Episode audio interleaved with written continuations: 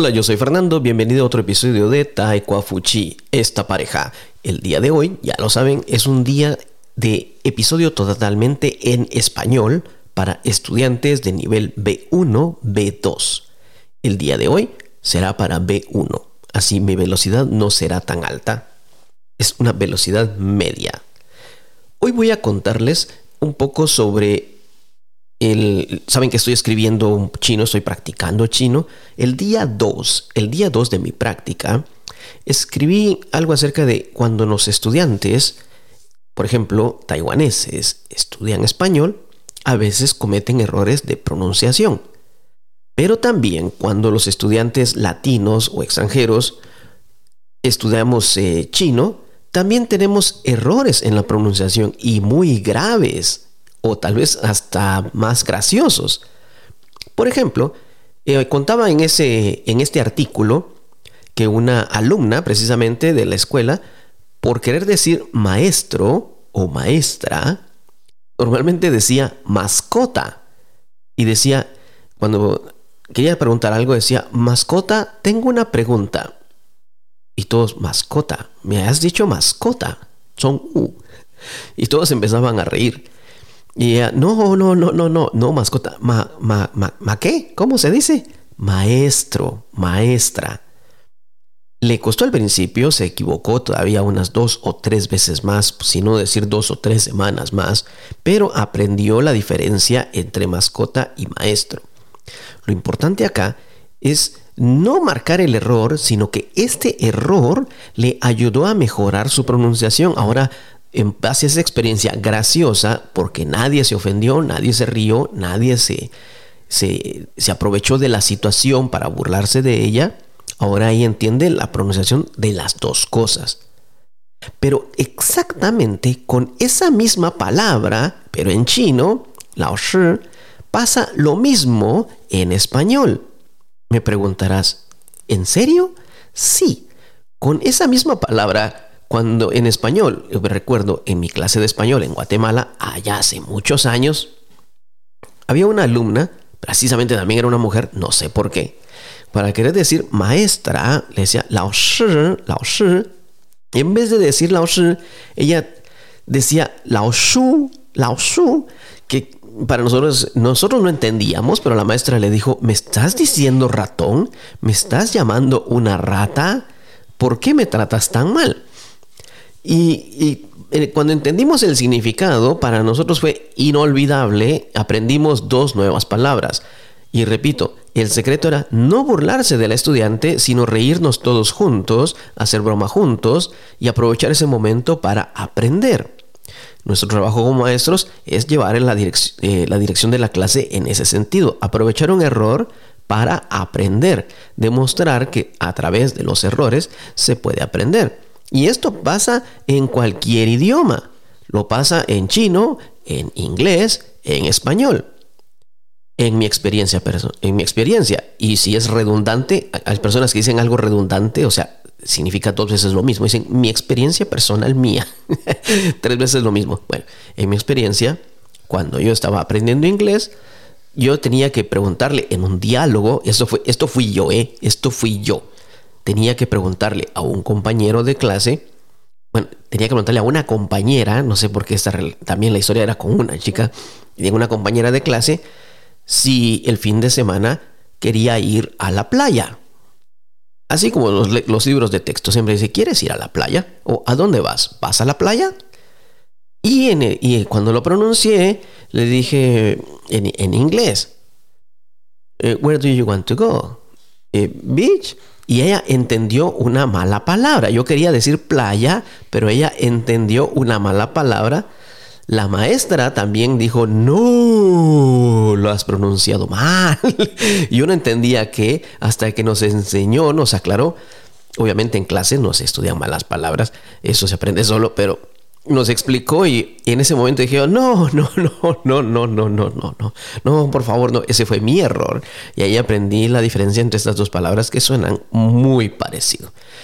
Pero hay muchas palabras en chino y en inglés que son iguales. La clave es no verlo como un error, no como una forma de perder la cara, sino como algo gracioso para aprender. Por ejemplo, algo que nos cuesta a nosotros los latinos cuando estudiamos el idioma chino es aprender cuándo estoy diciendo yo lo sé y cuando estoy diciendo he llegado tarde o has, o has llegado tarde en chino.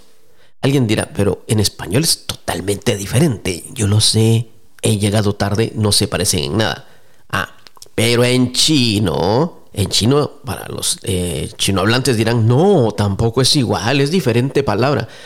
Para los nativos quizás sea diferente palabra, pero para los no nativos, los que estudiamos, estamos entrenando el oído, nos damos cuenta que sí es diferente. Por ejemplo, se dice, eh, what's the dollar? Yo lo sé. What's the dollar? Pero si quieres decir, he llegado tarde, what's the dollar? What's the dollar? Para los que no es, eh, para los que nos están escuchando, que posiblemente no hablen chino y se están escuchando este episodio también en el podcast de Chino para Negocios, bueno, el pinyin o la escritura fonética de estos dos caracteres, todo, todo es igual excepto un carácter, excepto una palabra. En pinyin sería un ZH, ZHI, ZH. Mientras, eh, cuando dices con ZH, eh, sería el yo lo sé.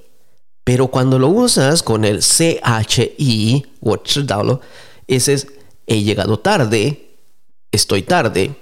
Entonces, cambiando ese, esos dos, esas dos palabras, al escribirlo obviamente es diferente, al pronunciarlo no. Al pronunciarlo sí se parecen mucho.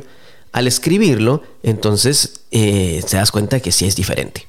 Eso pasa cuando estudiamos cuando estudiamos español, cuando los eh, latinohablantes estudiamos chino. Pero cuando los chinohablantes estudian español también cometen el mismo error. Por ejemplo, tengo un estudiante hombre, este sí fue un estudiante hombre, que cada vez que decía, aquí hay, aquí están los mejores. Este es el, este es el mejor. Esto es, esto es mejor, decía. Para decir la palabra mejor, adivinen con qué palabra confundía. Si lo han pensado bien, bueno, pues la palabra con la que él confundía la palabra mejor es mujer. Cada vez que decía quiero el mejor, decía quiero el mujer. Cada vez que decía esto es mejor, decía esto es mujer.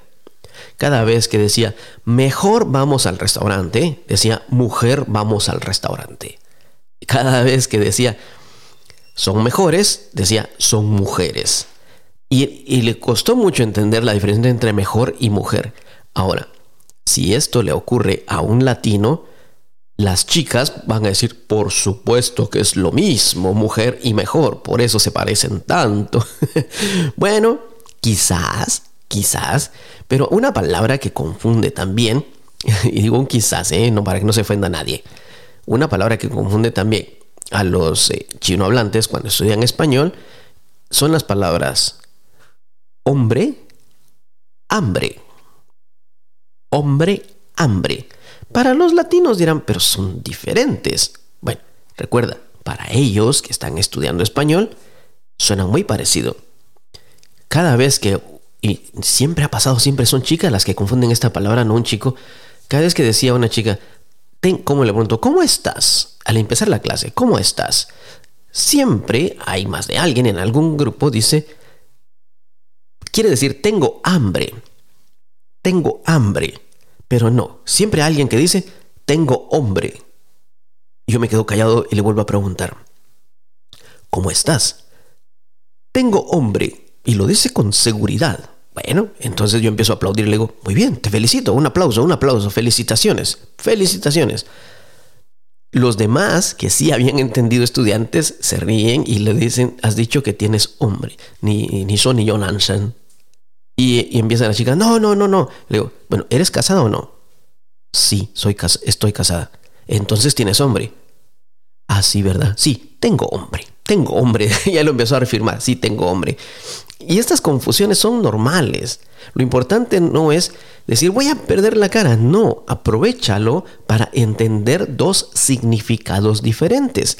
Te va a ayudar bastante en tu experiencia de aprender el idioma. No importa qué idioma estés aprendiendo, si estás aprendiendo chino, si estás aprendiendo español, si estás aprendiendo inglés, sea el idioma que estés estudiando, los errores lo que van a hacer es ayudarte, mejorar tu vocabulario y quién sabe, vas a aprender a decir hasta chistes en el otro idioma. Y cuando ya empiezas a decir chistes que los demás empiezan a entender, créeme, tu nivel de idioma estará mejorando. Mira los errores como una oportunidad para mejorar tu idioma para expandir tu conocimiento cada vez a hablar más natural. Espero que te haya gustado este episodio. Recuerda, puedes seguirnos en nuestras redes sociales. Si estás en Chino para Negocios, síguenos ahí. Nos llamamos igual en todas partes. Si nos estás escuchando en Taekwondo pues también ya sabes, visita nuestra página web. Tenemos información de cursos de español para diferentes niveles o preparación de examen. Y esto ha sido todo por hoy. Yo soy Fernando. Adiós.